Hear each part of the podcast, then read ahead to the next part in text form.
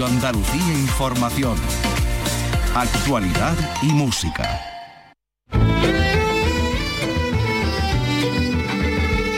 Andalucía es cultura.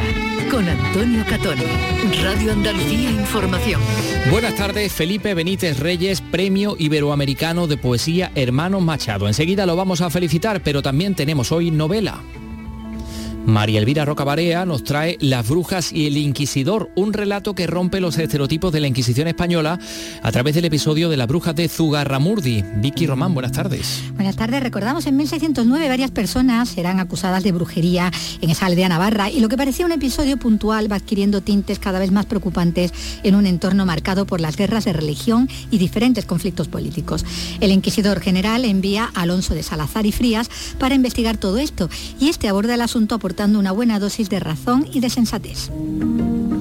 Pues hablando de libros, hoy se ha presentado la Feria del Libro de Granada. Jesús Reina, adelante. Es la edición número 41 de la Feria del Libro de Granada que comenzará el 21 de abril con el pregón de un pintor, Juan Vida. El alcalde de Granada, Francisco Cuenca, ha dicho que la Feria del Libro de Granada es ya la más importante de Andalucía y una de las más importantes también de España. Lo es en número, lo es en asistentes, lo es en producción, lo es en stand y lo que es más importante, lo es también en, los miles de personas que también visitan en torno a la cultura, en este caso a la literatura, visitan nuestra ciudad. Enseguida volveremos a Granada, les vamos a hablar también de una nueva edición de El Quijote que ha hecho posible la editorial norteamericana Eaton Press con ilustraciones creadas por el artista cordobés José Luis Muñoz. El Festival de Cine Iberoamericano de Huelva crece de cara a su 50 aniversario. Hoy se ha abierto la convocatoria de inscripción que estará disponible a través de la web hasta el próximo 31 de julio. Y también escucharán al cantautor gallego Andrés Suárez que nos presenta su noveno álbum de estudio Viaje de ida, perdón, Viaje de vida y vuelta, una colección de 10 canciones luminosas. Esto y más en un programa que realiza Manuel Hernández y produce Ray Angosto. Andalucía es cultura con Antonio Catoni.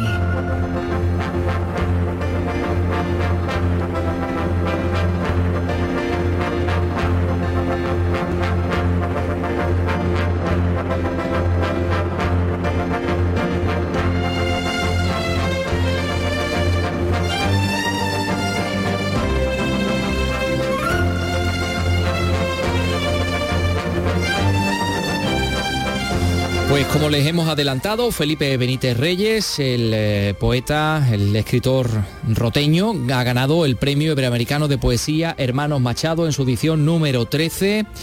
Galardón que concede el Ayuntamiento de Sevilla a través del Instituto de la Cultura y las Artes, el ICAS, y la Fundación José Manuel Lara. La obra ganadora ha sido La ocasión y el homenaje, ganadora entre 215 poemarios que se han presentado al galardón. ¿Por qué se lo han dado los miembros del jurado? Pues porque mm, se ha concedido a un libro que refleja un mundo original e intransferible con un absoluto dominio de las formas y registros de la tradición literaria, donde encontramos poemas de inspiración contemporánea junto a intemporales apócrifos, plenos de humor, de sabiduría y piezas de una riquísima simbología que participa tanto de lo real como de lo fantástico. Bueno, pues eh, mm, Fundación José Manuel Lara, entidad que edita la obra ganadora en su. va a editarla en su colección Vandalia de Poesía. El premio está votado con 4.000 euros y, como decimos, la, publicación por parte de esta entidad. Estamos ya en comunicación con el ganador, con Felipe Benítez Reyes. Felipe, ¿qué tal? Buenas tardes. Buenas tardes. Bueno, enhorabuena. Muchísimas gracias. Eh, en una carrera jalonada de éxitos como la suya, no sé qué significa para usted el éxito y no sé qué significan para usted los premios. Pues siempre una, una satisfacción, ¿no? Y más si se trata de un premio tan, tan prestigioso como este y que además lleva el nombre de, dos grandes poetas como fueron los hermanos Machado. Y, y, bueno, que además el premio que se convoque y que se conceda en Sevilla para mí tiene también un añadido emocional, porque yo, yo viví durante ocho años en, Sevilla y, me siento muy de allí. Bueno, ya hemos leído lo que han dicho los miembros del jurado, por qué se lo han dado, pero ¿qué ha querido usted contarnos en la ocasión y el homenaje? Pues es un conjunto de, poemas escritos a lo largo de, pues, unos 30 años. Eh, y son poemas muy variados. Eh, yo por lo general suelo buscar eh, que los libros tengan algún carácter unitario, ¿no? que tengan que, que cuenten una, historia un poco abstracta, pero que cuenten una historia. Y en este caso no, eh, son son poemas que, que, tienen técnicas muy muy distintas, eh, planteamientos muy diversos, la temática es muy cambiante. Entonces es un libro que me que bueno del que estoy satisfecho por, por lo que tiene de caleidoscopio, ¿no? De, digamos, es un libro de movimiento. No sé si se le puede aplicar eso que se decía de la novela. No recuerdo exactamente quién dijo que la clave de todo es qué sigue a qué, ¿no? Sí, claro. Claro, eso es un, ya le digo, es un conjunto, es una especie como de miscelánea, eh, que cada poema yo creo que, que, reserva una, una sorpresa con respecto al anterior o al posterior, ¿no? Eh, hay registros muy, muy diversos y, bueno, es normal, ya le digo, es un libro compuesto a lo largo de casi 30 años. el poema más antiguo que hay ahí es del año 91, o sea, más de 30 años. ¿sí? ¿Y alguno de estos antiguos ha tenido la ocasión de rehacerlo, de, retomarlo, de, de, volverle a darle, volver a darle cierta forma?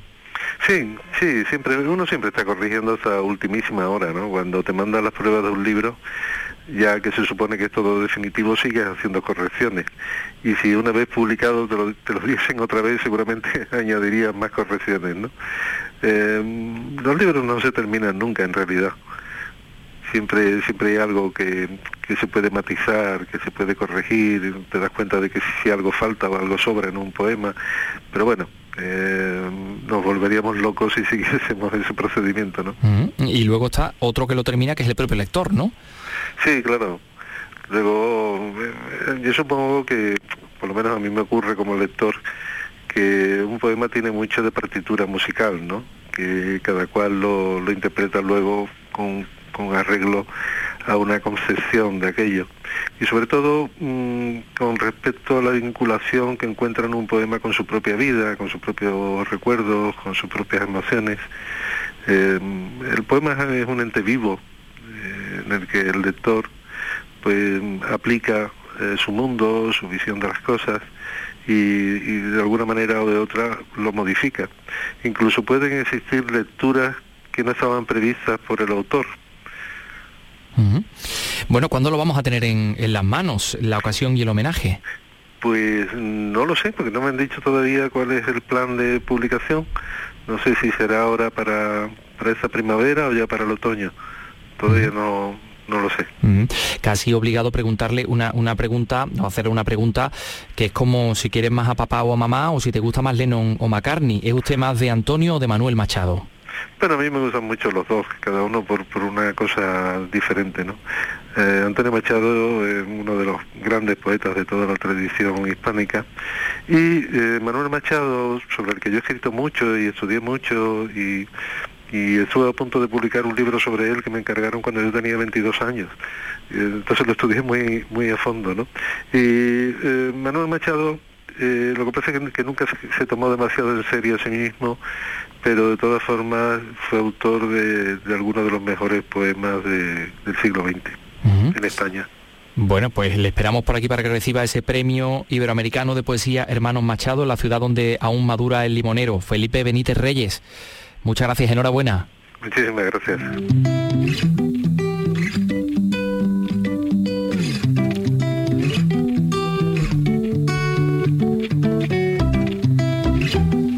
Por lo que nos ha dicho el, autor, eh, Felipe Benítez Reyes, pues parece que no le va a dar tiempo a este poemario a estar listo para la Feria del Libro de Granada, que este año comienza el 21 de abril.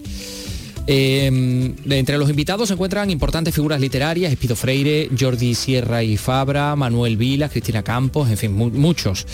Y los organizadores de la feria pues la han calificado como la mejor de Andalucía, con unas expectativas de ventas que superan los 35.000 ejemplares. Se ha presentado esta misma tarde en el Ayuntamiento Granadino, donde continúa ahí Jesús Reina. Jesús, ¿qué tal? Muy buenas. Hola, saludos desde el patio del Ayuntamiento de Granada Es la edición número 41 de la Feria del Libro de Granada que comenzará el 21 de abril con el pregón de un pintor, Juan Vida. El 22 es la noche en blanco de la ciudad y el 23, lógicamente, se celebra el Día del Libro. El alcalde de Granada, Francisco Cuenca, ha dicho sencilla y llanamente que la Feria del Libro de Granada es ya la más importante de Andalucía y una de las más importantes también de España. Ya es, sin ningún tipo de duda, una de las tres ferias del libro más relevantes de todo este país y la primera de Andalucía. Lo es en número, lo es en asistentes, lo es en producción, lo es en stand y lo que es más importante, lo es también en los miles de personas que también visitan en torno a la cultura, en este caso a la literatura, visitan nuestra ciudad. Alfonso Salazar, uno de los coorganizadores, ha hablado de la trascendencia económica y empresarial que tiene esta feria. La feria del libro convierte un euro en cuatro. Yo creo que eso es importante. Es decir, de cada euro que se invierte en la feria del libro, lo que es el gremio de editores y, libreros están generando entre 4 y 5 euros, que es el resultado del balance de ventas de, la feria, más allá de todo lo que supone de inversión en la ciudad. El cartel que se ha elegido para esta edición une la literatura y la imagen. Está hecho pensado para la gente joven. Está construido de tal manera que el mensaje gráfico se una al mensaje literario. Escuchamos de nuevo al alcalde de Granada, Francisco Cuenca. En este caso lo que queremos es que la imagen, la ilustración se convierta en una invitación para el gran reto que tenemos social y culturalmente y es, hacer que la gente joven eh, cada vez lea más y siga apostando claramente por la cultura como espacio de disfrute personal. Se pretende, ha añadido el alcalde, un crecimiento exponencial de lectores jóvenes, tal y como las estadísticas ya demuestran que se está produciendo en toda Andalucía. La Feria del Libro de Granada incluirá oportunidades de ciencia, investigación, música, Incluirá también la presencia de escritores consagrados, los habituales talleres y un sinfín de actividades. Fátima Gómez, la diputada de Cultura de la Diputación Provincial, ha hablado del libro de la feria, en este caso un singularísimo cuento infantil. La escuchamos. Un facsímil de un librito ilustrado titulado Yo no miento nunca publicado por una desaparecida editorial, la de Ramón Sopena, que todos recordarán en torno a los años 30 del siglo pasado, y técnicamente no llega a la categoría de libro porque tiene 49 páginas, pero bueno, se queda en la de folleto, cuentecillo, ilustrado, si lo prefieren, orientado a un público infantil que también nos parecía de justicia que, eh, bueno, pues que por primera vez el libro de la feria estuviera dedicado también o destinado a los más pequeños. Con todas estas intenciones, la Feria del Libro de Granada se presenta como un evento irrepetible. Los organizadores han hablado de los 180.000 euros que cuesta su organización, con lo cual también se intenta demostrar, también se intenta poner de manifiesto la auténtica trascendencia y la importancia que se le da a esta Feria del Libro de Granada desde todas las administraciones. Pues a disfrutarla, gracias Jesús Reina. La Feria del Libro de Granada comienza el día 21 de abril. En esos stands seguro que va a estar el libro del cual vamos a hablar.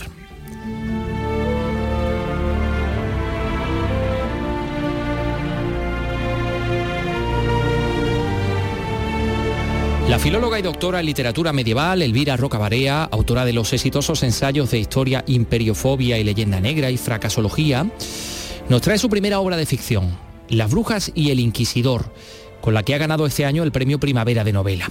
Un relato centrado en el proceso contra las brujas de Zugarramurdi en Navarra y protagonizado por el inquisidor Alonso de Salazar, quien trató entonces, desde su cargo, de imponer la razón frente a la superstición. Una figura histórica, extraordinaria, como la autora nos ha recordado en esta novela, de la que hemos hablado con ella. Bueno, ha hablado con Elvira Roca, Vicky Román la figura de Alonso de Salazar ha sido ya, había sido ya, mi originalidad es escasa.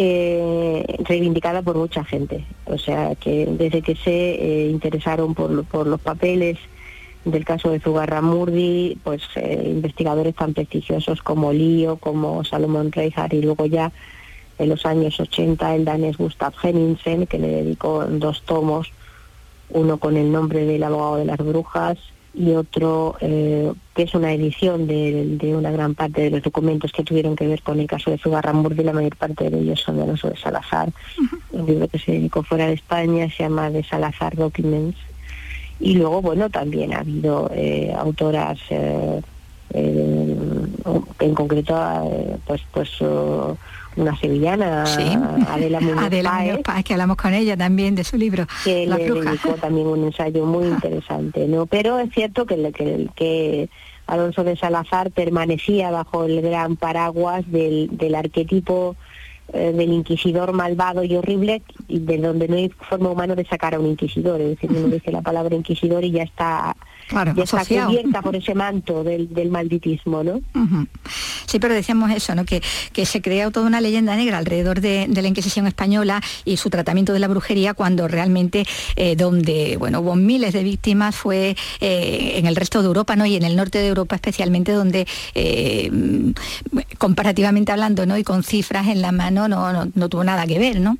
Con el caso en España. No, sí, sí, sí, así eh, aquí el fenómeno de la, de la caza de brujas tuvo muy poca repercusión. Y, como como realmente tuvo poca repercusión allí donde o sea ya hay trabajos sobre esto bastante buenos ¿eh?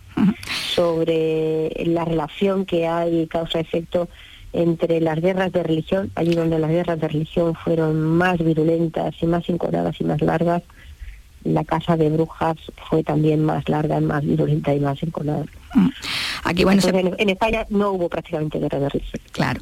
Lo que se profundiza aquí es en ese proceso, ¿no? De, contra las brujas de Sugarramurdi, todo lo que hubo detrás, eso que el inquisidor eh, supo ver desde su convencimiento de, esa inexistencia de brujería, incrédulo él ante esos relatos inverosímiles que otros, sin embargo, aceptaban sin dudar y ahí está como su reverso ese juez Pierre de Lancre, todo un fanático cazador de brujas en el lado francés y que ese sí era inasequible a la duda, ¿no? Bueno, Pierre de Lancre es que, bueno, es el autor de un texto que se puede consultar, ¿eh? Yo animo al lector curioso a que lo consulte porque está entero digitalizado en Gálica, que es el motor de búsqueda de la Biblioteca Nacional de Francia, y que mm, es un, um, bueno, eh, es espectacular, porque luego además fue, editado con, con, gran profusión de grabados y entonces eh, tuvo un éxito enorme y la fama del asunto de Zugarramurdi y del auto de Fede Logroño se, debe. a que está relatado relatado como a su manera. Sí, claro, desde su punto de vista, claro. Desde su punto de vista, eh, en, ese libro que se llamó Otano del Inconstance, ¿no?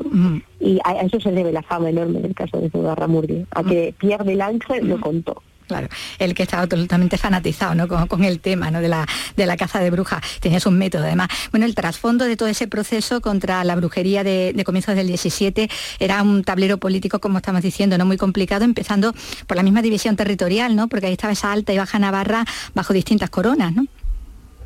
Efectivamente, es que el caso de Zugarramurdi, mmm, yo pienso, y creo que, que Baroja, Caro Baroja también lo creía, eh, pues es como la punta del iceberg de una serie de problemas, de una serie de, de, factores que son como las piezas de un puzzle. Para comprender esto hay que entender todas esas piezas. ¿no? lo que he procurado en la novela es que, estar, o sea, colocar al lector frente a todas esas piezas que influyeron en el caso de Zugarramurdi, desde eh, una cosa que es evidente, que es que el problema de Zugarramurdi viene rebotado del lado francés, eso es, eso es está más que demostrado. Eh, y luego, claro, eh, esa complicadísima situación en el hecho de que el rey de Francia, Enrique IV de Francia, es Enrique III de Navarra. Y que él no había nunca eh, renunciado, de hecho el Tratado de Berlín que se firma con Felipe II, jamás renunció a la parte de Navarra que estaba eh, a este lado del Pirineo. O sea, su propósito era eh, la unificación de Navarra entera y la incorporación de todo el territorio a la corona de Francia, cosa que evidentemente los reyes de España no estaban dispuestos a permitir, ¿no? Y entonces, claro, es, un tablero geopolítico muy, muy complejo, ¿no? Al que hay que sumar las guerras de religión, eh, estos intereses dinásticos y esta complicación, porque este, este Enrique IV es famoso por París bien vale una misa, ¿no? Porque era un hugonote, él era un caudillo de las guerras de religión, eh, y eh, se, se, convirtió, bueno, se convirtió, a ver, aceptó ser un rey católico para poder ser rey de Francia, ¿no? Pero claro, las guerras de religión habían sido muy, muy, muy duras en la zona de la Navarra del otro lado del Pirineo, muy duras.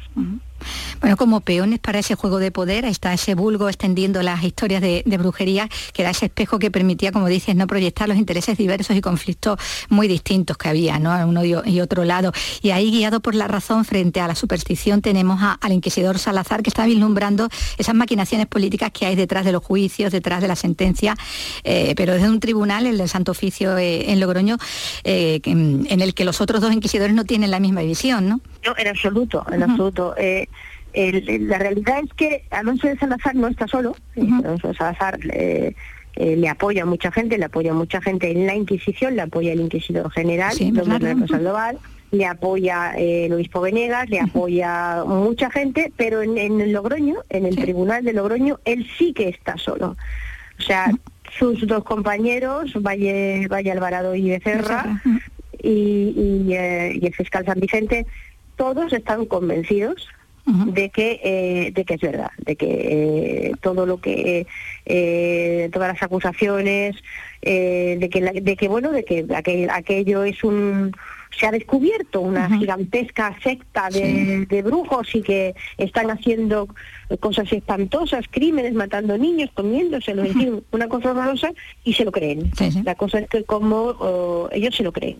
Y ahí, en el caso de Logroño, ahí sí que está, el sol está muy solo y lo pasa mal. Lo pasa mal porque, bueno, hay un momento en que uno de los secretarios dice que que el demonio mandó a los de Salazar a Logroño. Sí, sí, enviado del diablo, ¿no? Como decimos, bueno, ahí estado todas esas denuncias, ¿no? Todas esas eh, personas que hasta, se autoinculpan, ¿no? Y que llegan a ser ellos mismos los que van a, declarar brujos y brujas, pero la caza desde luego se cebó con, las mujeres, ¿no? Bueno, eso en, España y en toda Europa, ¿no? No creas. o sea, hay muchos casos de mujeres, sí, pero hay muchos casos de hombres también, muchísimos y, no se sabe por qué les han olvidado. Eh, ha habido siempre muchas mujeres, yo tengo para mí que, eso tiene una explicación y esa explicación está en gran parte en, la portada del libro, ¿no? Si te fijas en la portada del libro lo que se ve es un demonio y está rodeado de mujeres que le ofrecen niños. Y entonces, claro, donde se, le, donde se le ofrece al demonio niños, pues donde hay niños hay mujeres. Es decir, el, gran papel que juegan siempre los niños, eh, pero en todos, o sea, en todos los casos de brujería, ¿eh? todos, eh, tienen un papel importantísimo. Desde Severio, el caso de Severio, que es un, es un caso juzgado por un tribunal civil, ¿eh? la, gran mayoría de los de los juicios fueron tribunales civiles. Lo que pasa es que los, como, es, como no despierta morbo inquisitorial, pues se les ha olvidado. Eh, pero en el caso de Severio, y si usted mira el de Zugarramurri también, pero si mira el de Silent también, o sea, los casos de, brujería que responden normalmente siempre a una misma pauta, arrancan siempre en comunidades muy pequeñas y con niños o gente muy joven. Entonces, ese, esa importancia, o sea, que todavía, a ver, que yo escucho lo de sacamantecas, Sí, ¿y a quién se le sacan las mantecas? Pues a los niños, ¿no? Claro. Sin embargo, la Inquisición no admitía las acusaciones hechas por niños, ¿no? Sí, sí bueno, es que la, Inquisición realmente uno de los, de los, memoriales de los, de los memoriales de Salazar, que yo creo que fue el definitivo en el, en el hecho de que se cambiasen las leyes nuevas del 14, de 1614, que fueron las que ya a partir de ese momento ya nunca más la Inquisición procesó a nadie es ese memorial tercero en el que él demuestra que la Inquisición ha ido contra sus propias normas. En el caso de Zugarramurdi, ¿no? Eh, la Inquisición española en general, la Iglesia fue muy escéptica y la Inquisición española especialmente. Pero es que eso era la, esa era la doctrina vieja. Lo que ocurre con nosotros es que en, líneas generales mm, proyectamos la idea de que como la Edad Media era un mundo oscuro, y, lleno de superstición y de una cosa horrible. Y entonces, pues, mm, eh, llega el renacimiento y entonces ya todo mejora y todo. Pues esto no es verdad. ¿eh? O sea, en el caso de la brujería, para nada. O sea, la brujería eh, mm, no es un fenómeno que durante la Edad Media tenga ninguna ningún valor, ninguna importancia. ¿Vale? O sea, la, la persecución de las brujas comienza en torno a 1400 Eh, y, y, es un hecho mm, muy, muy eh, puntual, es algo... Y realmente cuando adquiere virulencia ya es en la segunda mitad del siglo XV. Ahí, ahí sí, ahí ya empieza realmente a producirse un, un fenómeno social de importancia.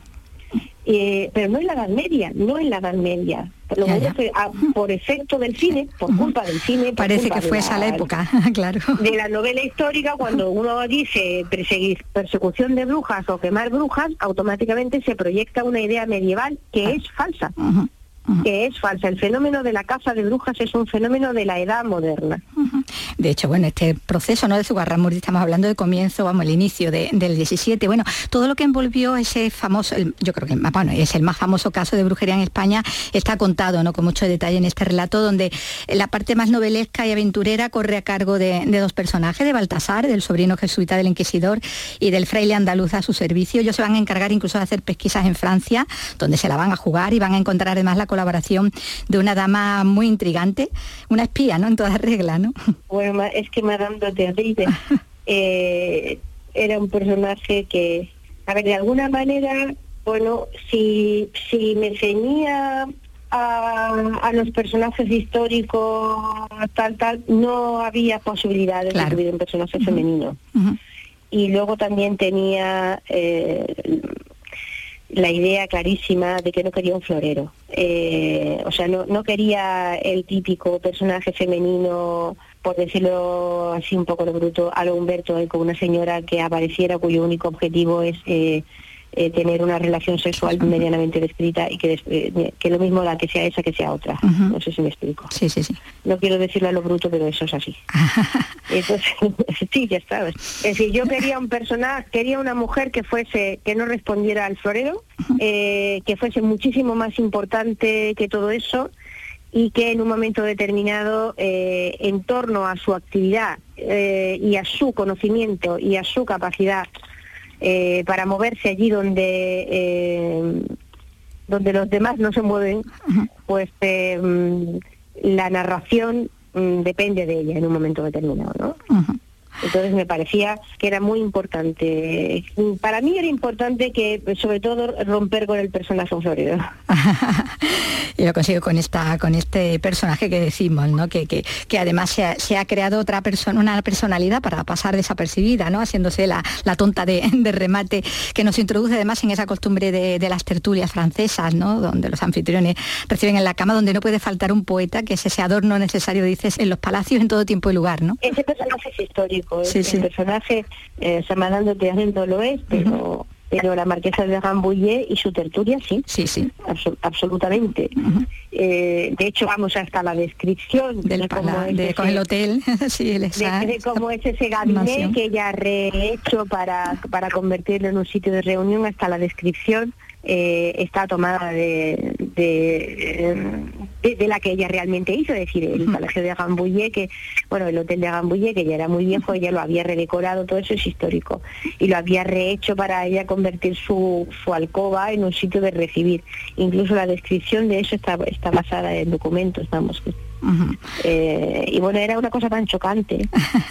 para nuestros... Fíjate que luego cuando, muchísimo tiempo después, cuando se produce el cambio de dinastía y, se intenta imponer esa costumbre de recibir en el lecho por parte de, la dinastía francesa, de los Borbones cuando llegan a España con todo su con todo su aparato de nuevos cortesanos, etcétera, etcétera, eh, hay un momento en el que, bueno, algunas algunas eh, familias para adaptarse al nuevo estilo francés pues intentan hacerlo, ¿no? Pero... no hay manera, no hay manera, la, no hay manera, la, la rechifla y el, y el rechazo a algo que se considera una cursilada eh, intolerable, no, no consiguieron imponer esa costumbre, pero sí que hubo un intento, hubo un intento de, sí, sí, de, de modificar, digamos, el hecho del recibir, eh, a, la, alcoba, llevándolo a la alcoba, pero hubo un rechazo sentido. Aquí no caló. aquí no caló. Realmente notable eso y no, no, no pudo ser. Bueno, porque bueno, aquí está todo ese relato que decimos en torno a, todo lo que fue el proceso, su guerra y todo lo que hay alrededor, todo ese, eh, eh, toda esa red ¿no? que, que, envuelve de todos esos intereses políticos y, geográficos, ¿no? Ese juego de, de, poder y está también, bueno, pues la aventura y, y el humor en algunos momentos, ¿no? Como, como en, esa, en esas sesiones ¿no? de, tertulia donde el tema de la brujería eh, es también uno de los asuntos a, tratar. Pues todo esto está en esta novela, primera novela de, Elvira Rocabarea, Las Brujas y, el Inquisidor, premio primavera de, novela de, este año. Pues muchísimas gracias. Pues muchísimas gracias a ti y, y en fin espero que también pues aproveche y deleite a, a los lectores. Eh, yo he procurado ser respetuosa con la historia y eso es una parte, eso es la parte del aprovechar. Y luego, pues contar una historia que sea entretenida de leer, esa es la parte del deleitar que decía Horacio, ¿no? Pero es, delectar. Pues lo dicho, muchísimas gracias, Elvira, un abrazo. Pues muchísimas gracias a ti, un abrazo grande. Andalucía es cultura. Radio Andalucía Información. Con Antonio Catoni. Tres y media, fascinante el libro de Elvira Roca, este, Las Brujas y el Inquisidor. Y otro libro maravilloso del que tenemos que hablar, el que publica la editorial norteamericana Eaton Press. Una edición del Quijote para coleccionistas. Ilustraciones creadas por el artista cordobés José Luis Muñoz. Eh, y, cómo ha llegado José Luis Muñoz a, entablar relaciones con esta editorial? Bueno, pues conocieron su trabajo por internet y, y en su estudio y ha creado incluso más escenas de las previstas, ¿no? Cargadas de lirismo, de imaginación e incluso no descarta exponerlas en Córdoba. Mar Bellecillo nos da más detalles. Pues se trata de una nueva edición de lujo que combina arte figurativo con elementos de mundos imaginarios. La editorial norteamericana ha encargado 12 ilustraciones a color a las que Muñoz ha añadido dibujos monocromáticos. José Luis Muñoz, ilustrador. Lo que he hecho es acercarme más a cada personaje, a un retrato más psicológico, porque casi siempre se ha representado más de lejos lo que pasaba en cada escena y, yo quería captar un poco más la personalidad de cada uno, como más de cerca, en primeros planos. Para modelar estos personajes clásicos en sus bocetos, el artista ha recurrido al 3D. Por primera vez he probado otra forma de trabajar, que es diseñarlo en 3D y para poder rotarlo y poder cambiarle la luz y estudiar la sombra desde un ángulo y de otro. Ilustraciones que combinan realismo e idealismo, realidad y ficción. Siluetas femeninas Bueno, bueno, bueno, Pilar Hernández, espérate, espérate un momento, que es que tiene muchas ganas de contarnos ya lo que, lo que tiene entre manos. ¿Por qué? Pues porque la Biblioteca Municipal de Jerez, que está celebrando su 150 aniversario, biblioteca más antigua de Andalucía, podría contar en breve con dos obras del muy desconocido escritor jerezano Manuel Escalante. A ver, Pilar, adelante. Siluetas femeninas y plumadas son las dos obras que el investigador jerezano José Luis Jiménez ha presentado para donar a los fondos de la Biblioteca Municipal de Jerez. Son dos eh, libros eh, que no lo tenía en la biblioteca, en el opción local eh, que se tuvo el buen acierto de crearlo para concentrar toda la temática jerezana, de autores jerezanos. Pues ahí quiero que vayan estos libros, espero que sí, que, me, que sean aceptados, aunque ahora la burocracia parece que se ha incrementado un poco, es extraño, pero bueno, que esto debería tener más facilidad para, para este tipo de donaciones. Jiménez tiene además otro objetivo para poner en valor a la Biblioteca Municipal de Jerez en su 150 aniversario. Estoy también un poquito emperrado en reivindicar la figura de otro jerezano que es Ramón León Maínez, el mayor cervantista español. Y esta figura tuvo cierta importancia en la creación de esta biblioteca. Mañana miércoles en el Palacio de Villapanés, a partir de las siete y media de la tarde, se ofrecerá la conferencia Los fondos patrimoniales de la Biblioteca Municipal de Jerez. La entrada es libre hasta completar el aforo. Gracias, Pilar Hernández. Bueno, hablando de patrimonio documental, bibliográfico e histórico, después del Consejo de Gobierno de la Junta de Andalucía, el consejero de Turismo, Cultura y Deporte, Arturo Bernal, ha dado cuenta de algunas nuevas eh, adquisiciones de este tipo de patrimonio por parte de la Junta durante el año 2022. Del patrimonio documental, por ejemplo, ocupa un lugar muy destacado el depósito en el Archivo General de Andalucía del archivo personal de uno de los principales fotógrafos españoles más importantes del siglo XX, que es Atinaya.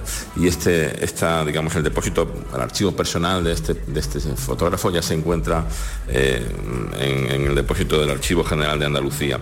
Y es una grandísima noticia y hemos incorporado y hemos mejorado nuestro patrimonio documental, en este caso fotográfico, gracias a, esta, a este depósito. En segundo lugar, también en relación con el patrimonio bibliográfico y coincidiendo con los actos conmemorativos del fallecimiento del universal pintor malagueño Pablo Picasso, hemos eh, estado haciendo seguimiento y por fin hemos adquirido e incorporado a este patrimonio documental dos importantes obras de este autor. Eh, Picasso de Jean Cocteau de 1923 y también Pablo Picasso, Londres-Nueva York, eh, por The Studio Limited de 1930. Son dos grandísimas publicaciones que ya forman parte, como decía hace un momento, también de nuestro patrimonio documental. Y por último también se han incorporado obras de temática religiosa, científica, histórica, de entre los siglos XVII eh, y XIX decenas de aportaciones durante el año 22 que son realmente las que han, eh, eh, se han incorporado a este patrimonio. Son las 3 y 35 minutos. En la revista de Radio Andalucía Información tienes el repaso a la actualidad del día. La última hora, conexiones en directo, información especializada, música. Tu programa de tarde en Radio Andalucía Información es La Revista. De lunes a viernes, desde las 5 de la tarde, con Beatriz Rodríguez. Radio Andalucía Información. De lunes a viernes a las 4 de la tarde tienes una cita con el flamenco. Los conciertos y festivales, los recitales, los homenajes, las citas imprescindibles de este arte genuino de nuestra tierra. La mejor selección de nuestra fonoteca. Portal Flamenco. De lunes a viernes desde las 4 de la tarde con Manuel Curao. Radio Andalucía Información. Andalucía es cultura con Antonio Catoni. El día que nací yo, este planeta reinaría. Por donde quiera que voy, se la estrella me guía.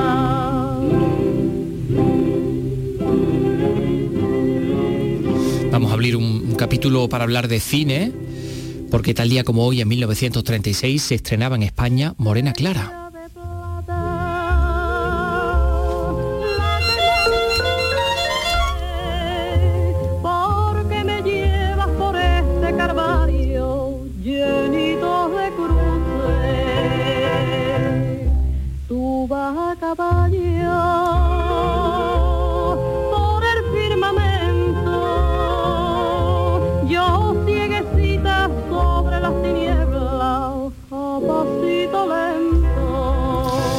Una película dirigida por Florian Rey, protagonizada por quien entonces era su esposa, Imperio Argentina. Ahí la estamos escuchando, Madalena Nile del Río. Eh, la, actriz, la cantante, eh, hija de gibraltareño y de malagueña, nacida en Buenos Aires, fallecida en, Torremolinos hace unos, hace unos años. Y ahí estaba compartiendo escena como protagonista con Miguel Ligero. Bueno, pues eh, Vicky, este fue el mayor éxito comercial del cine español hasta entonces. más taquillero entonces. Sí, señor. Sí, señor señora. Morena Clara, em, estrenado pues eso, el 11 de... 11, ¿no? Sí, estamos 11. 11, 11 de abril de 1936, muy pocos meses antes del, estallido de la, del lanzamiento militar, de la guerra civil, ¿no?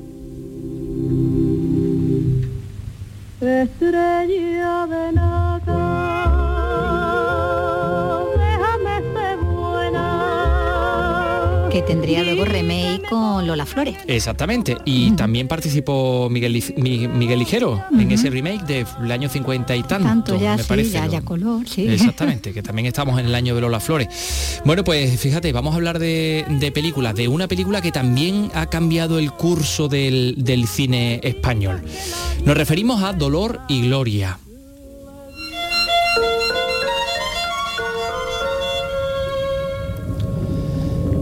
El poeta Joaquín Pérez Azaustre presenta hoy esta película. Estamos escuchando el tráiler de Dolor y Gloria. ¿Qué haces aquí? Tengo que hablar contigo. 32 años me ha costado reconciliarme con esta película. La película de Pedro Almodóvar y bueno, a propuesta del Centro Andaluz de las Letras y de la Filmoteca de Andalucía, eh, Pérez Azaustre va a disertar sobre el impacto del cine de Almodóvar en la cultura española. Va a ser a partir de las 7 de la tarde en el Teatro Cánovas de Málaga. Danos más detalles, Mati Ípola.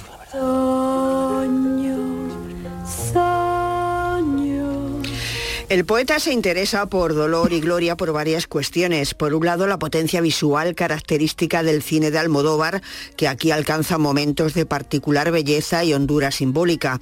Y desde el punto de vista argumental, por los conflictos que expone y su estructura en espiral. La película en la que se enfrenta con consigo mismo, con su propio cine, con su pasado, su relación con su madre, y también con su propia obra en general, porque es una película que está llena de, de referencias, ¿no? Y luego es una película que te pone en conflicto con muchas cosas.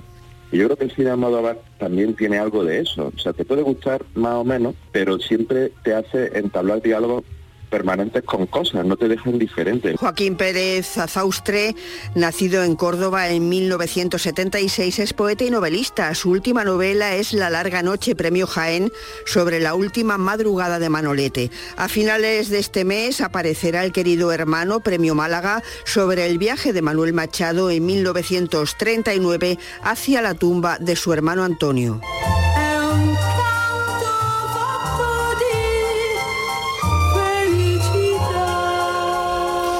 Más cine, el Festival Iberoamericano de Huelva crece de cara a su 50 aniversario. Se ha abierto ya la convocatoria de inscripción que va a estar disponible a través de su página web hasta el 31 de julio. Carlos López.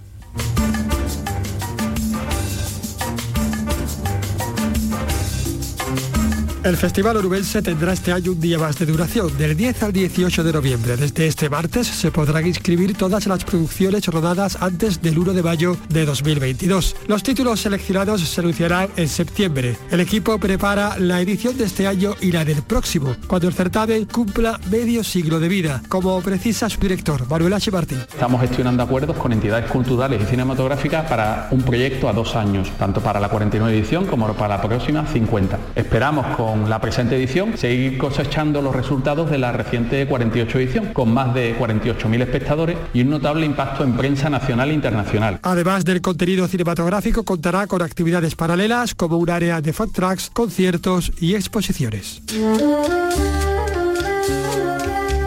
Ve tomando nota Vicky Román. Prepárate sí, para el Festival de. Cine Iberoamericano de Huelva. Ya se ha abierto ese convocatoria de inscripción hasta el 31 de, de julio. Bueno, y el festival ya luego será en otoño, ¿no? En noviembre, Sí, noviembre, octubre, dicho, como sí, es tradición. más, como contaba. Claro. Eh, bueno, vamos a hablar de otros asuntos, de una fotografía que dicen que ha dado la vuelta al mundo. Desde luego la hemos visto todos o la hemos podido ver en las redes sociales, esa nazarena eh, amamantando a su hijo, sentada frente a un paso Semana Santa, en concreto la Hermandad del Cautivo de Sanlúcar de Barrameda. Eh, en fin, es una madre con la que hemos podido hablar. Hay una historia muy particular detrás de esa fotografía, porque está cargada de, de- de sentido y de, simbolismo, y- y de simbolismo, ef- capirote efectivamente. Mm, Hay una historia familiar ahí muy interesante que nos va a contar Pablo Cosano en Jerez. Hola, ¿qué tal? Se Muy trata buenas. de María, una sanluqueña que posó vestida de penitente amamantando a su hijo para el fotógrafo José Jiménez. Quiere reivindicar un mayor peso del papel de la mujer en el mundo cofrade. A muchos les ha sorprendido la imagen, pero no es la primera vez que ocurre en esta misma capilla del cautivo. Yo soy nieta del fundador y entonces mi abuela estaba aquí todo el día. Y entonces pues dio de mamar a, a todos sus hijos, entre ellos mi padre, aquí en este mismo lugar. Y alguna vez eh, hubo quien le llamó la atención, ay, en la casa de Dios, tal. Y tanto mi abuelo como mi abuela decían que si había algo cierto era que Jesús fue el primero que, que tomó teta de la mamá. Y bueno, 75 años más tarde, su nieta, tras procesionar, eh, amamanta a su bisnieto en este mismo lugar y que, que ellos crearon. Y que se respete hacerlo donde y cuando quiera. La foto corrió como la pólvora por redes sociales en todo el mundo, sorprendiendo al propio autor. Digo, la foto tiene fuerza y seguramente guste, pero dentro del nicho de fotografía cofrade que nos movemos, que es muy pequeño. Pero no, no, para nada pensé que esto a nivel mundial se iba, se iba a ver. María pretende además con esta imagen contribuir a que se vea la lactancia materna como el acto más normal en cualquier situación.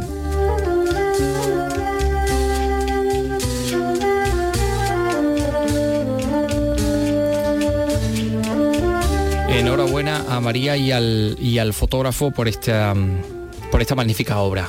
Eh, otra, la del jiennense José Ríos de Orcera, eh, bueno, que aparte de ser artista, pues es también muralista.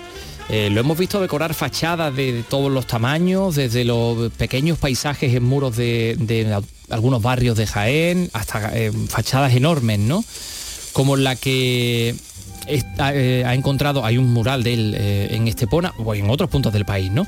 Ahora este artista de Orcera, como decimos, ha anunciado su próximo reto. Va a pintar el que se puede considerar el mural más grande del que se tiene noticia en el mundo hasta la fecha. Nos lo cuenta en Jaén Pilar Mariscal. El mural lo va a ejecutar en un complejo residencial de Almuñécar y será un mural de unos 7.000 metros cuadrados, el más grande del mundo. El tema permanece en secreto, aunque ya ha avanzado algunos detalles en Jaén Mediodía. Lo que se trata es de, pintar en los edificios lo, lo que hay detrás, ¿no? O sea, hacerlos como transparentes, ¿no? O sea, esa línea de playa que hay mm, detrás, pues mm, pintarla en los edificios, pero con algún personaje ya a gran escala. De esta forma, José Ríos continúa ahondando en el arte urbano, acorde con una tendencia que vive un momento dorado.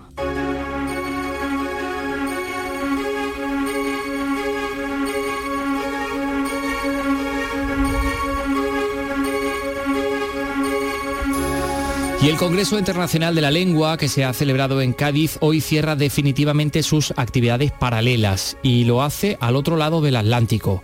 La Asociación de la Prensa de Cádiz, que ha sido la, organizadora, eh, digamos, la entidad que ha promovido esta celebración del Congreso Internacional de la Lengua, pues pone hoy en marcha en Miami la cuarta jornada Periodismo con ñ, que contará con la presencia de destacados profesionales de- del periodismo, de los principales medios de habla hispana en los Estados Unidos. Eh, Ana Candón, Cádiz, cuéntanos. ¿Ha logrado el periodismo español la aceptación y el reconocimiento del público y la prensa en Estados Unidos? ¿Cómo se adaptarán los medios tradicionales en español a los cambios digitales? ¿Saldrán fortalecidos o perderán fuerza? Son los dos ejes principales en torno a los cuales debatirán profesionales como Ricardo Trotti, director ejecutivo de la Sociedad Interamericana de Prensa, la directora de CNN en español, Cynthia Hudson, o el presidente de Noticias Univisión, Leopoldo Gómez.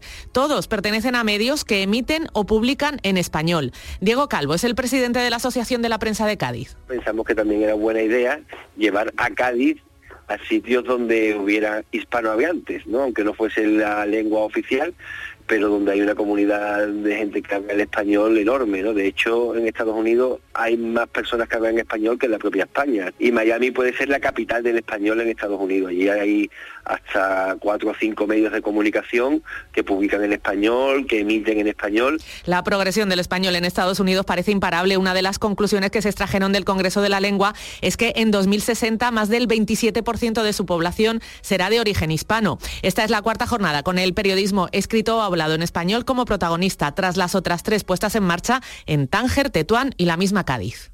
Ecoturismo. Visitas a parques y parajes andaluces. Los animales en su hábitat. Paseos por el campo y excursiones. Conoce tu entorno con las rutas que te propone Andalucía es Naturaleza y Jorge Molina. Los sábados desde las nueve y media de la mañana. Radio Andalucía Información. Andalucía es cultura con Antonio Catoni. Si cambias el habla, será nuestro lenguaje. Libera el equipaje, que ya lo llevo yo. Si tiembla tu risa, será que ríes fuerte.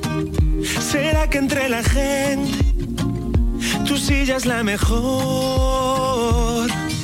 Estamos escuchando al cantautor gallego Andrés Suárez, que nos presenta su noveno álbum de estudio, Viaje de Vida y Vuelta, una colección de 10 canciones luminosas que ha presentado en eh, esta sede de, de la radio y la televisión pública de Andalucía, aquí en el pabellón de Andalucía de Sevilla.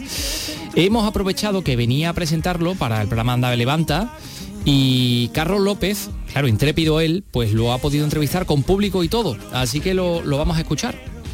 Estamos escuchando muchísimo, muchísimo barullo porque hemos cazado literalmente a Andrés Suárez en este impasse de Anda Levanta. ¿Qué tal Andrés? ¿Cómo estás? Pues como ves, muy feliz, pletórico, alucinando con el tráfico que hay en Sevilla por la mañana, pero muy bien, pero muy bien, con una gente maravillosa, a la que quiero mucho, ellos lo saben, y disfrutando de este viaje de vida y vuelta del noveno disco, eh, que no deja de darme alegrías. Un noveno disco que se abre hacia la luz. Totalmente, yo creo que hacía muchísima falta después de marzo de 2020, lo quemados que estamos, lo de mala leche que estamos lógicamente, eh, las tristezas que llevamos aguantando. Entonces yo no aguantaba más, ya como consumidor, no como creador, hacedor de canciones, necesitaba viajar a ese hashtag del todo al rojo, todo a la luz, todo al, al blanco y rojo, todo al, a ese reggae que abre el disco, luego el rock que viene después es que dejar atrás todo lo que llevamos, ¿no? Entonces mm, lo hice pues porque cuando voy a un concierto ya no me apetecen tristezas, me apetece saltar y reírme con los míos.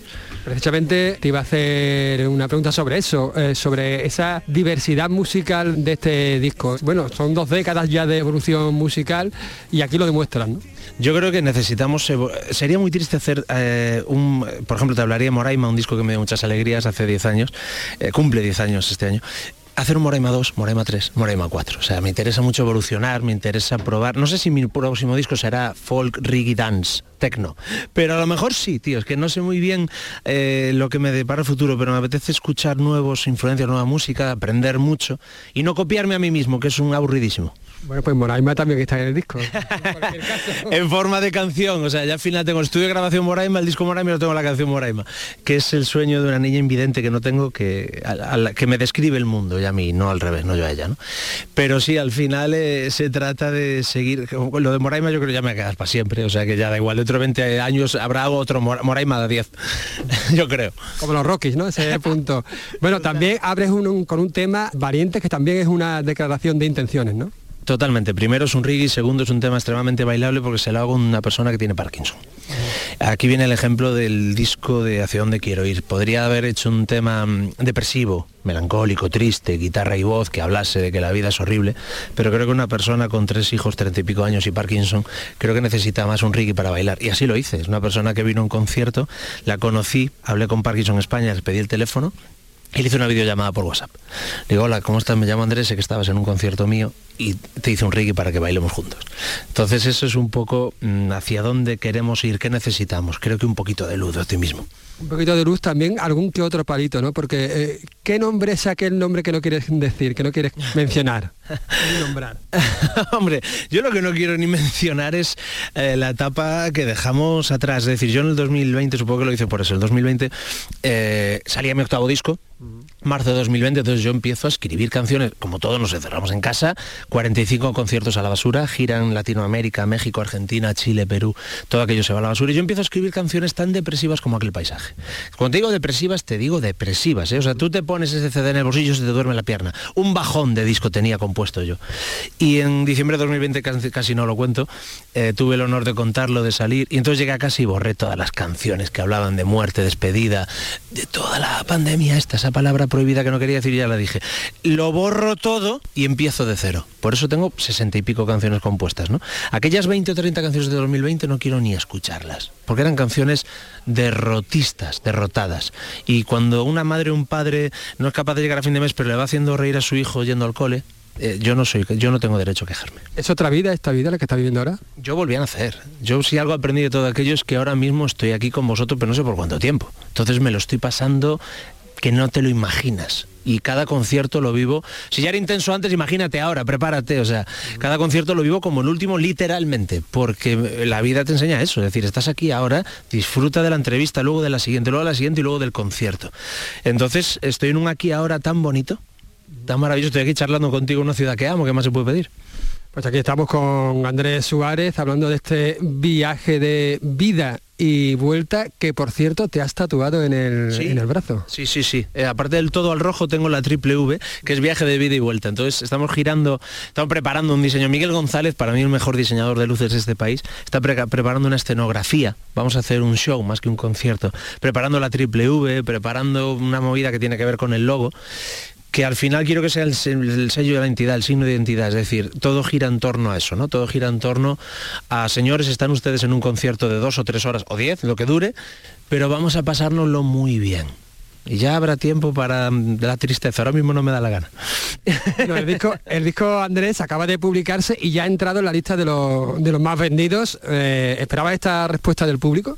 No esperaba tanta, te voy a ser completamente sincero. Yo tengo un público, tengo una familia. Aquí hay gente que, que lleva viéndome más de 12, 13 años, hablaba antes con, con María, con Alba, con, con gente a la que quiero muchísimo. Eh, Sevilla creo que llevo eso, dieci- me decían 17, 18 años cantando, se dice pronto. En torno a, 20 años. Se dice, se dice pronto. Es decir, hay gente que ya viene con sus hijos pasados los años. El otro día me pasó que venía una abuela con su nieto ya un concierto. Es lo más bonito que te puede dar este oficio, ¿no? Y eso está pasando. Entonces yo sabía que había gente ahí, pero yo no sabía que tanta. Es decir, las ganas que tenemos de reencuentro, de abrazo, de la foto de antes, del darnos la mano, eso se nos prohibió por motivos obvios hace mucho tiempo, hace unos años. Entonces ahora volvemos y yo no me esperaba en las tiendas de discos así, con una cola de gente de cinco horas, eh, ahora que estamos volviendo a hacer conciertos promocionales antes de la gira, la gente tiene unas ganas de saltar en los conciertos, de reírse, de tomarse una cerveza con un amigo. Es que estamos que no podemos más ya. Y toda la música es nuestra vía de escape, creo. Tras la pandemia la gente se ha abrazado a eso, ¿no? Yo estoy vivo gracias al humor y lo digo literalmente. Gracias a Martita de Graná, gracias a David Perdomo, a Touri, gracias a la gente que me hacía llorar de la risa cuando estaba llorando de ansiedad y de tristeza. Me hacían ese cambio y alguien a las 8 de la tarde hacía ¡pa! un directo y yo me ponía a llorar, pero a carcajada limpia. Entonces, algunos tienen la memoria muy frágil. Yo me acuerdo mucho de los que nos salvaron a carcajada limpia. Entonces creo que es la manera de es el momento de volvérselo. Yo ahora mismo me voy a, a la gira de Martita a, a todos los shows que haga, a todos. Grande Martita de, Granada, por cierto. Interactúas mucho a través de las redes. ¿Cómo valoras, esto? Yo creo que eh, eh, como toda droga mal utilizada te puede destrozar, esto que llaman Internet y que no sabemos lo que es. Eh, es decir, esta entrevista igual la están viendo en Chile, en Tokio, en, no sé, en Portugal, o sea, donde alguien quiera conectarse y nos ven, ¿no? Ahora bien, hay una adicción eh, que destroza literalmente vidas y que se habla muy poco de, cómo salvarse y cómo curarse y se llama teléfono móvil. Es decir, hay gente que está 12 horas pegada a una pantalla que se choca con las farolas al caminar porque va mirando el móvil, ¿no? Es un arma de doble filo muy, muy peligroso y es un debate muy largo este. Es decir, a mí me salvó el estar conectado con la gente porque yo pasé aquel confinamiento solo, por ejemplo. O porque me voy a tocar a México y se llena un teatro gracias a esto que llaman Internet pero también cuando estoy ocho horas con eso que llaman internet no toco el piano, no leo libros. Estoy conectado a una pantalla, sin pestañear, sin hablar con la persona que tengo delante. Qué peligro esto de las drogas interlógicas, internáuticas. Muy fastidiado. Me fastidia. Bueno, como decían los griegos, todo en el punto medio. La virtud está en el punto medio. Te quería preguntar también por tu gira, que es inminente. Presentas en Sevilla, creo que en octubre, pero también vas a ir a Jerez. Cuéntanos. Así es. Empezamos el 20 de abril en Ourense, en mi tierra. Va a caer un albariño y un pulpo, eso seguro. Eso seguro. Y entonces empezamos ahí. A partir de ahí sé que tenemos Santiago Compostela, tenemos el 11 de mayo el Within Center, Palacio de los Deportes de Madrid. Eso va a ser brutal. Y luego volvemos a Andalucía. Sé que tenemos el 5 de agosto Jerez, tenemos en octubre Sala de Sevilla, va a haber más conciertos, por supuesto, no hay, no hay fuerza viva que me impida volver a mi Málaga, a mi Huelva, a mi Cádiz, a un lugar que amo, a, un público creo que el más caluroso, evidentemente. sé que me repito, todos lo decimos, cada que venimos a tocar, no, es que no hay calor como el andaluz, por algo, por algo lo diremos todo el rato, ¿no? Pero, y me apetece muchísimo. lo que te decía, llevaba dos años, dos años y medio trabajando en este disco que se dice pronto, en casa. Y entonces ahora quiero hacer el confinamiento al revés, ahora quiero no entrar en casa, ahora quiero irme de gira mucho tiempo, ¿sabes? O sea, quiero carretera, no me apetece ahora entrar en el estudio a componer. Me apetece girar, me apetece cantar, me apetece irme de viaje. Hacer la maleta me hace ilusión. Bueno, pues vamos a viajar con tu música. Muchísimas gracias Andrés Suárez por atendernos y por qué no nos quedamos con algo, ¿no? Hombre, claro, yo un placer enorme charlar contigo y lo que queráis cuando queráis aquí me tenéis. Cuánto me cuesta decir que hay trenes sin estación y un caminar por buscarte, sabiendo que no voy a volver a sentir lo que sentimos los dos, tú y yo, tú y yo. Cuánto me cuesta escribir sin nuestro viento a favor, mi más soñado paisaje tu ropa interior derrama el cielo de ti, mojando el día mejor, mucho mejor. ¿Será que somos una gota de mar que además quiso probar ser el aire?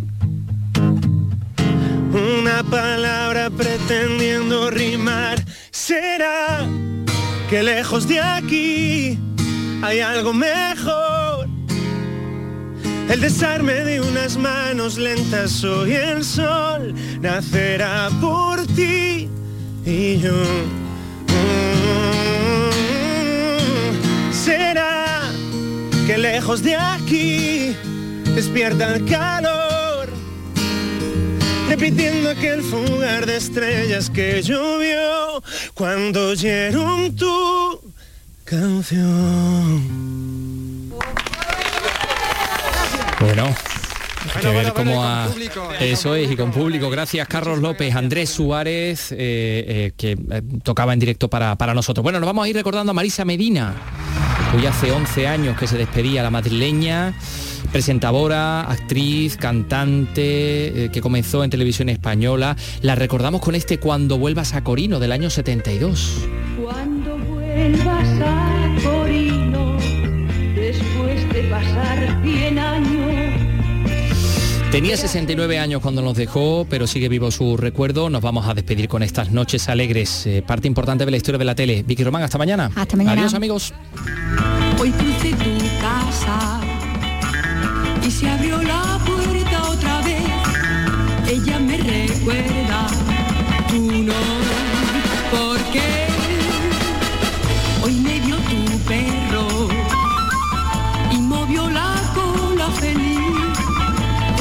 se acuerda de mí,